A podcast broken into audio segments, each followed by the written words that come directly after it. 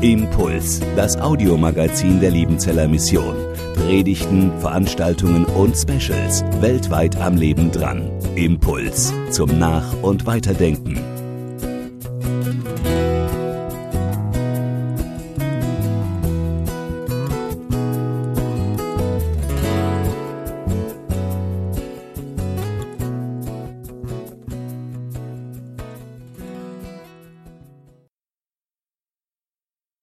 Krise, Krise, nicht schon wieder Krise. Nur Krise, Krise, Corona-Krise, Flüchtlingskrise, Ökokrise. Wir haben doch ständig mit Krisen zu tun. Und jetzt auch noch auf dem Christustag. Krisenmanagement. Können wir nicht über was anderes sprechen? Über Freude zum Beispiel? Über das, was vielleicht uns gut tut, Freude im Herrn? Und dann lese ich Jakobus 1, Vers 2 und bin baff erstaunt, dass da einer die Freude mit der Krise zusammenbringt. Meine Brüder und Schwestern, und ich lese nach der Basisbibelübersetzung, betrachtet es als Grund zur Freude, wenn ihr vielfältig auf die Probe gestellt werdet. Denn ihr wisst, wenn euer Glaube geprüft wird, bewirkt das Standhaftigkeit. Diese Standhaftigkeit aber soll euch zu einem Handeln befähigen, das vollkommen ist. Dann werdet ihr vollkommen und unversehrt sein und es wird euch an nichts fehlen. Und wenn es einem von euch an Weisheit fehlt, soll er Gott darum bitten.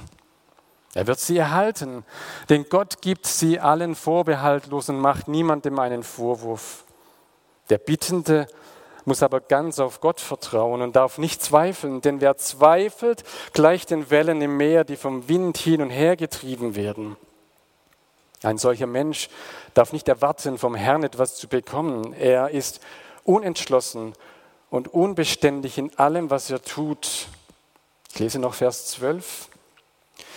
Glückselig ist derjenige, der standhaft bleibt, wenn er auf die Probe gestellt wird. Denn nachdem er sich bewährt hat, wird er den Siegeskranz empfangen. Dieser Siegeskranz ist das ewige Leben. Gott hat ihn denen versprochen, die ihn lieben. Unsere Aufgabe heute Morgen wird also sein, die Freude mit der Krise zusammenzubringen. Gar kein einfaches Unternehmen. Vorher müssen wir doch nochmal aber auf die Krisen eingehen und auf die Krisen schauen.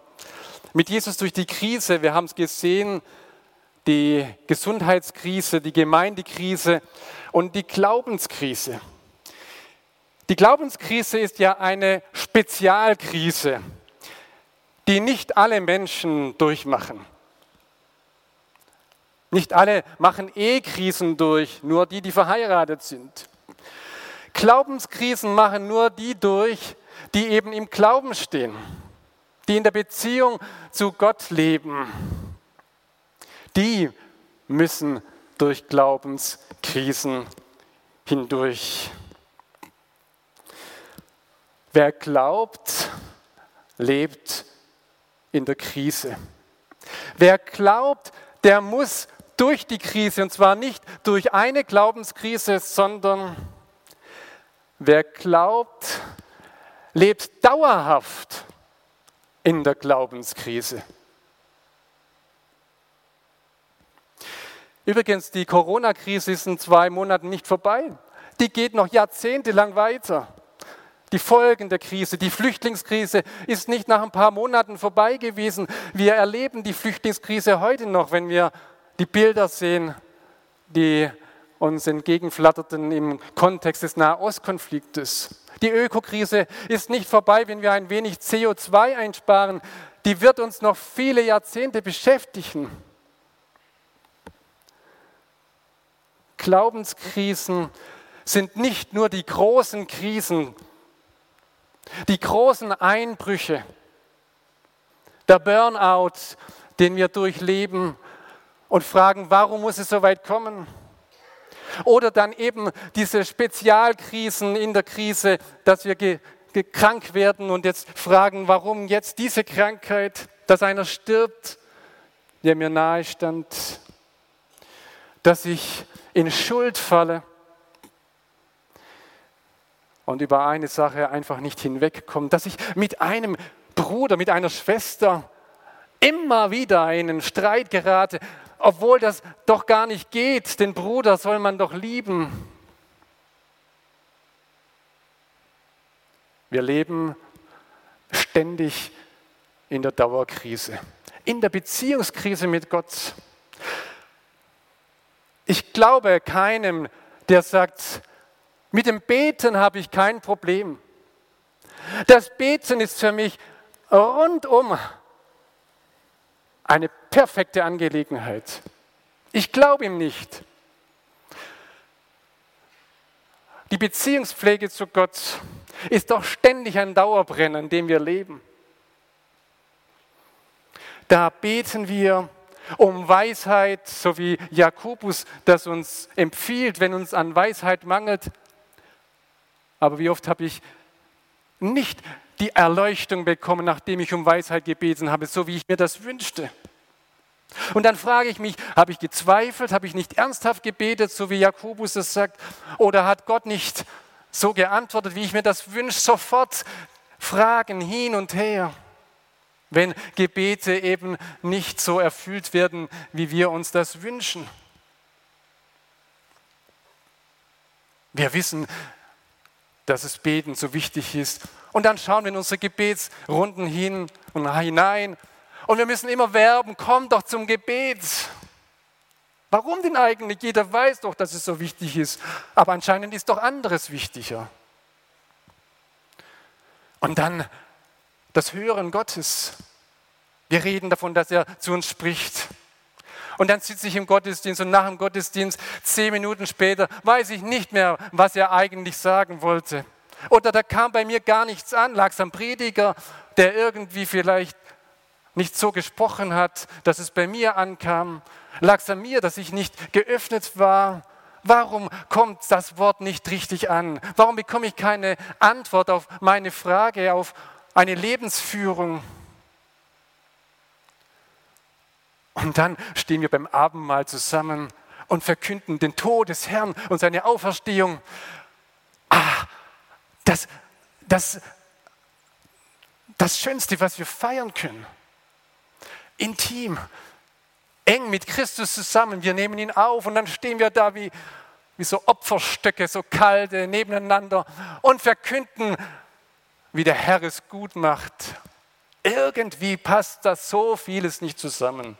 Ich zumindest befinde mich im Glauben immer in einer Dauerkrise, weil ich merke, dass die Verheißung Gottes nie mit meiner Erfahrung so zusammenkommt, wie ich mir das gerne wünsche. Bitte, so wird euch gegeben.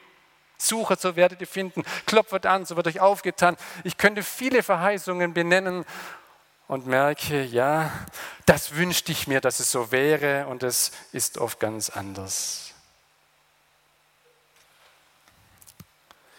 Heute Morgen geht es nicht darum, dass wir durch die Krise durchkommen, sondern dass uns klar ist, Jesus ist in der Krise da.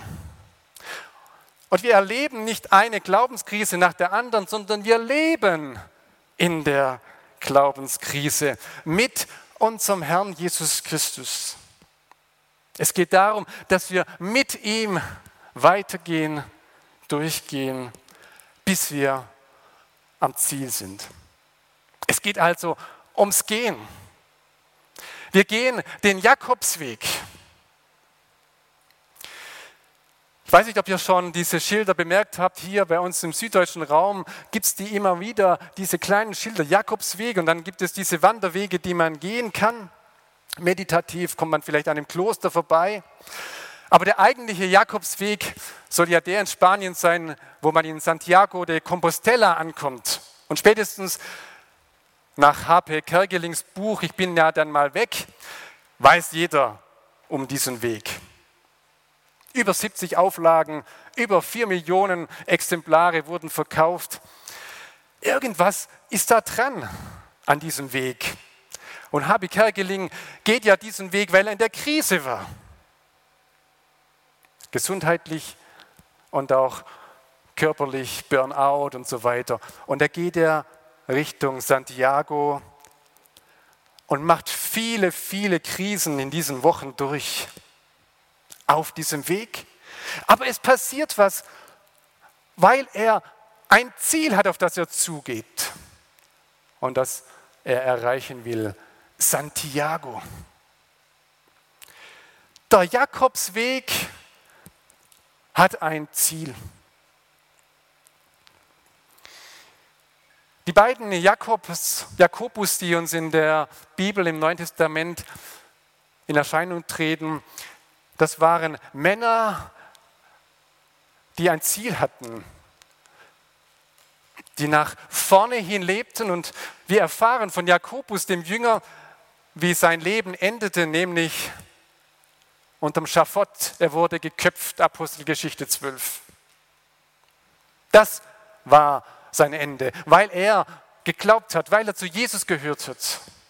Und dem Bruder von Jesus ging es nicht anders, außer dass seine Hinrichtung etwas zögerlicher war.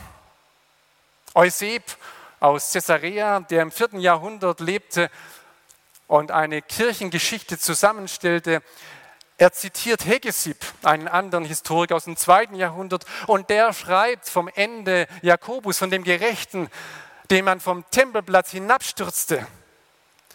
Und weil er nicht tot war, nahmen sie die Steine und warfen sie auf ihn und unter dem Steinhagel rief er, Vater, vergib ihnen, denn sie wissen nicht, was sie tun. Und einer rief, lasst ihn, er betet für uns. Und dann kommt ein Walker und schlägt noch mit einem Holz ihm auf den Kopf, dass er endlich verstummt. Ist das das Ziel?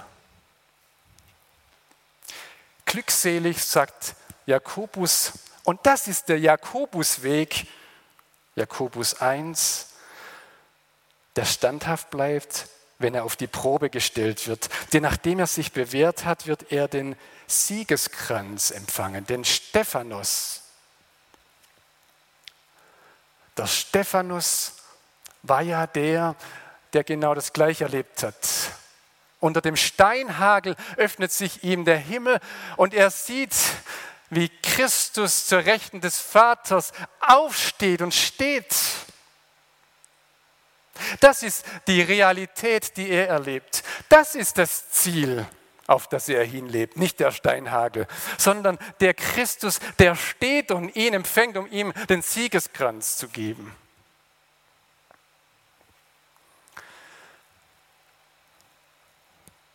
Ihr Lieben, wir sind auf dem Jakobsweg, auf dem Jakobusweg unterwegs. Und das heißt nicht, dass alles glatt läuft. Schlimmstenfalls können sogar Steine fliegen. Aber das Ziel ist Christus. Und der steht schon da, wenn die Steine fliegen.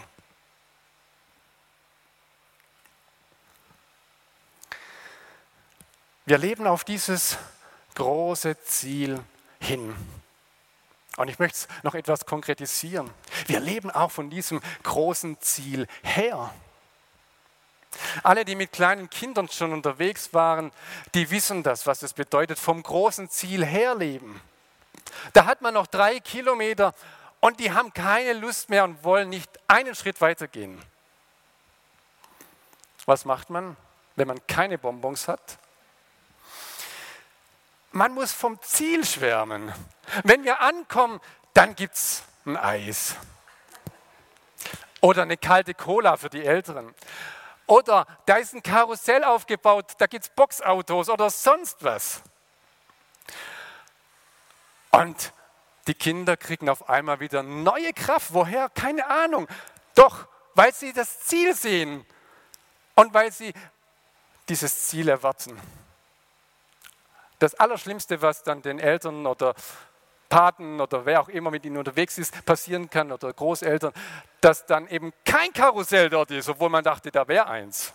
Und dass das Kiosk abgebaut ist oder geschlossen hat, weil es regnerisch ist, dann, dann muss man sich was anderes einfallen lassen.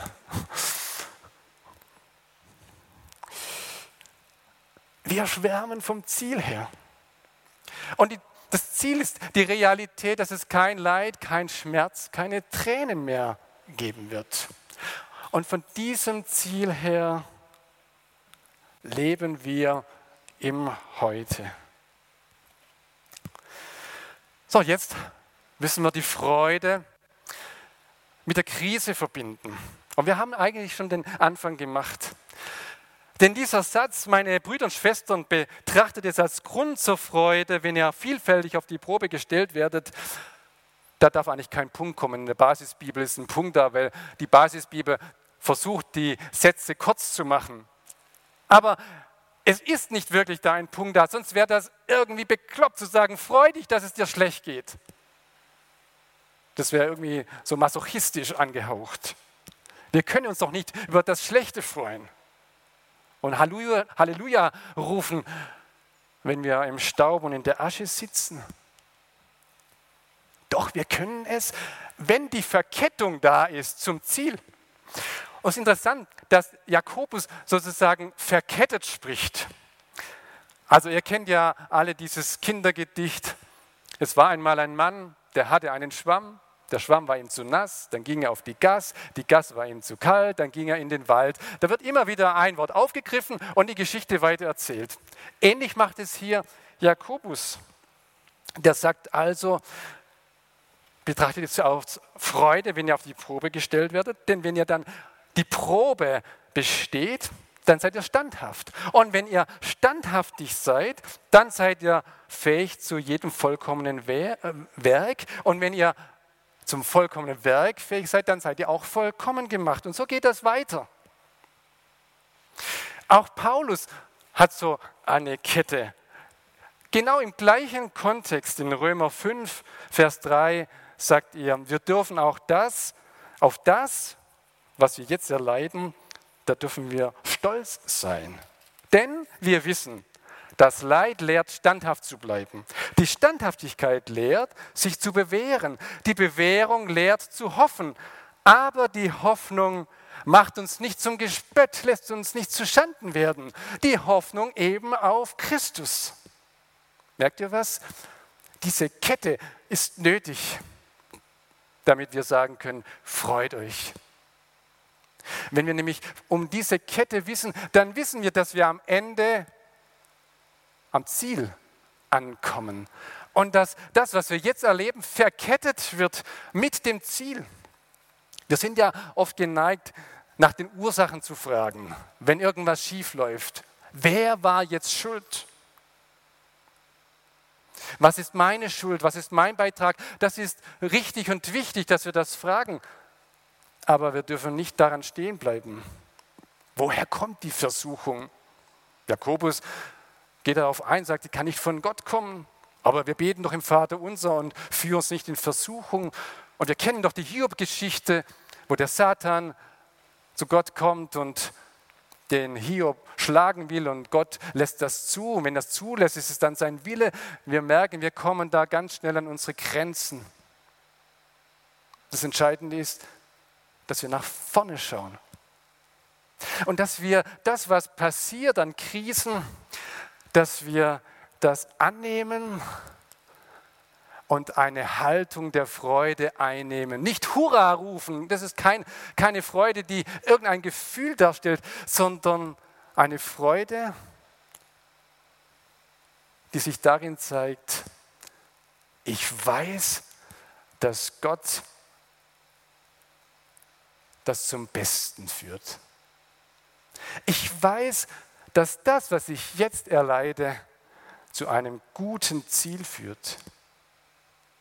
Und jetzt nehme ich wahr, was Gott tut in der Krise. Nämlich in der Krise geht es um Veränderung, um Läuterung. In Sprüche 17 und an anderen Stellen, auch im ersten Petrus, wird davon gesprochen, wie Gold und Silber gewonnen wird. Das wird mit dem Gestein, in dem es vorgefunden wurde, das wird ganz, ganz heiß gemacht. Das muss in den Schmelztiegel, damit das Silber und das Gold schmelzt und dann zum Vorschein kommt. Gold kommt nur durch den Schmelztiegel heraus. Das Gold an unserem Herrn sehen wir oft erst im Schmelztiegel. Dass er da ist im Leid. Dass er mir die Ruhe schenkt in dieser aussichtslosen Krankheit, dass er mir einen inneren Frieden gibt, den ich mir nicht selber geben kann, aber der von ihm kommt, dass ich mir seiner Nähe bewusst bin, dass ich auf einmal einen ganz anderen Blick bekomme, auch für die kleinen Freuden des Lebens. Es passiert was mit mir.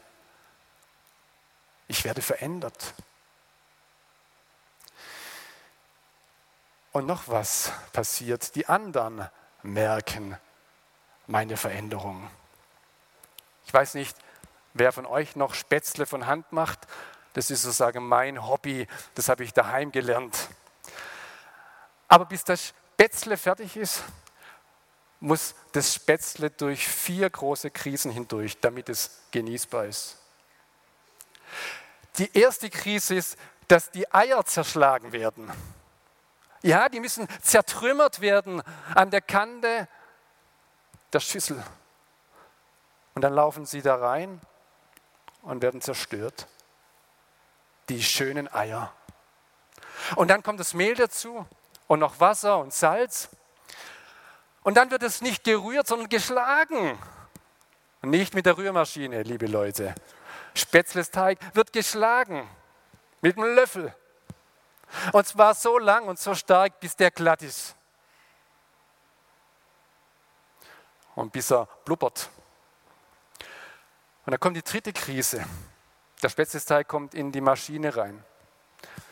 In die Spätzlespress. Der wird gepresst, der Teig. Und dann kommt die vierte Krise ins kochende Wasser. Ja, ins kochende, nicht ins lauwarme oder nur ins heiße sondern es muss kochen, damit die Spätzle reingehen und damit die Spätzle perfekt werden. Vier Krisen, bis sie genießbar sind.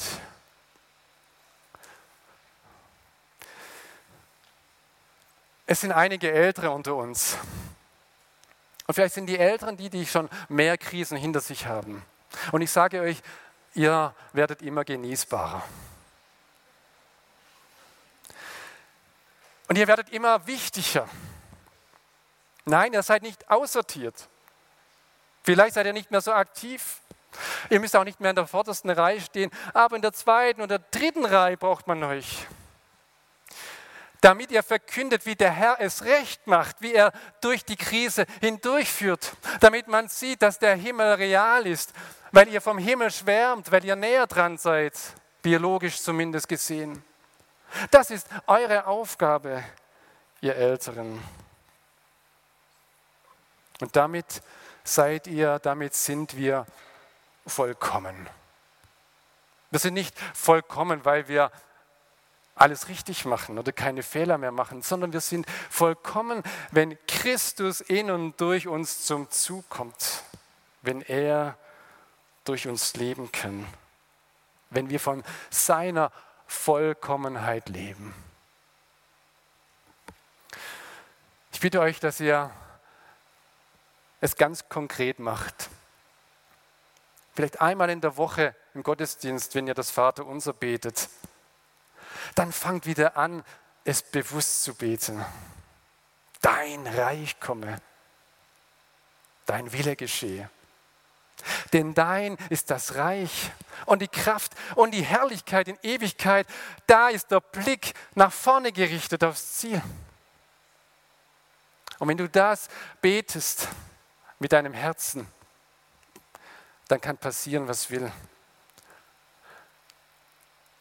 Du wirst in der Freude sein und in der Freude leben, weil du weißt, alles, was geschieht, ist verkettet mit dem großen Ziel, dass mir der Herr, mein Gott, verheißen hat. Lasst uns beten.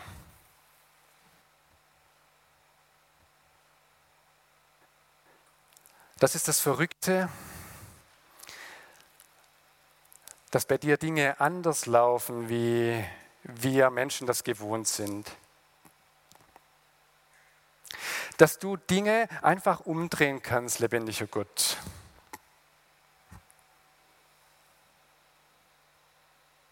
Du drehst den Spieß um, als Jesus am Kreuz stirbt, in der größten Krise seines Lebens.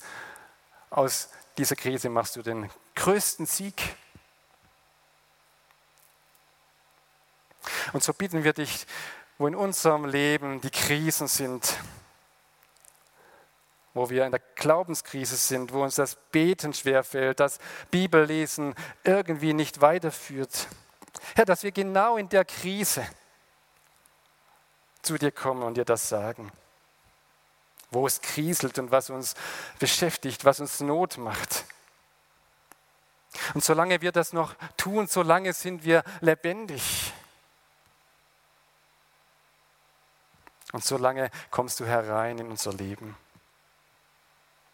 Wir danken dir, dass wir nicht alleine sind, dass wir als Gemeinde, als Geschwister unterwegs sind und uns gegenseitig trösten, gegenseitig ermahnen, uns gegenseitig zurufen, Leute, das Ziel ist uns vor Augen.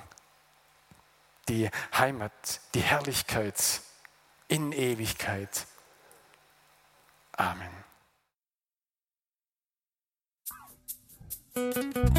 Impuls ist eine Produktion der Liebenzeller Mission. Haben Sie Fragen? Würden Sie gerne mehr wissen? Ausführliche Informationen und Kontaktadressen finden Sie im Internet unter www.liebenzell.org. Die Liebenzeller Mission produziert ebenfalls das Fernsehmagazin Weltweit am Leben dran. Informationen zur Sendung und zum Empfang gibt es unter www.weltweit-magazin.de.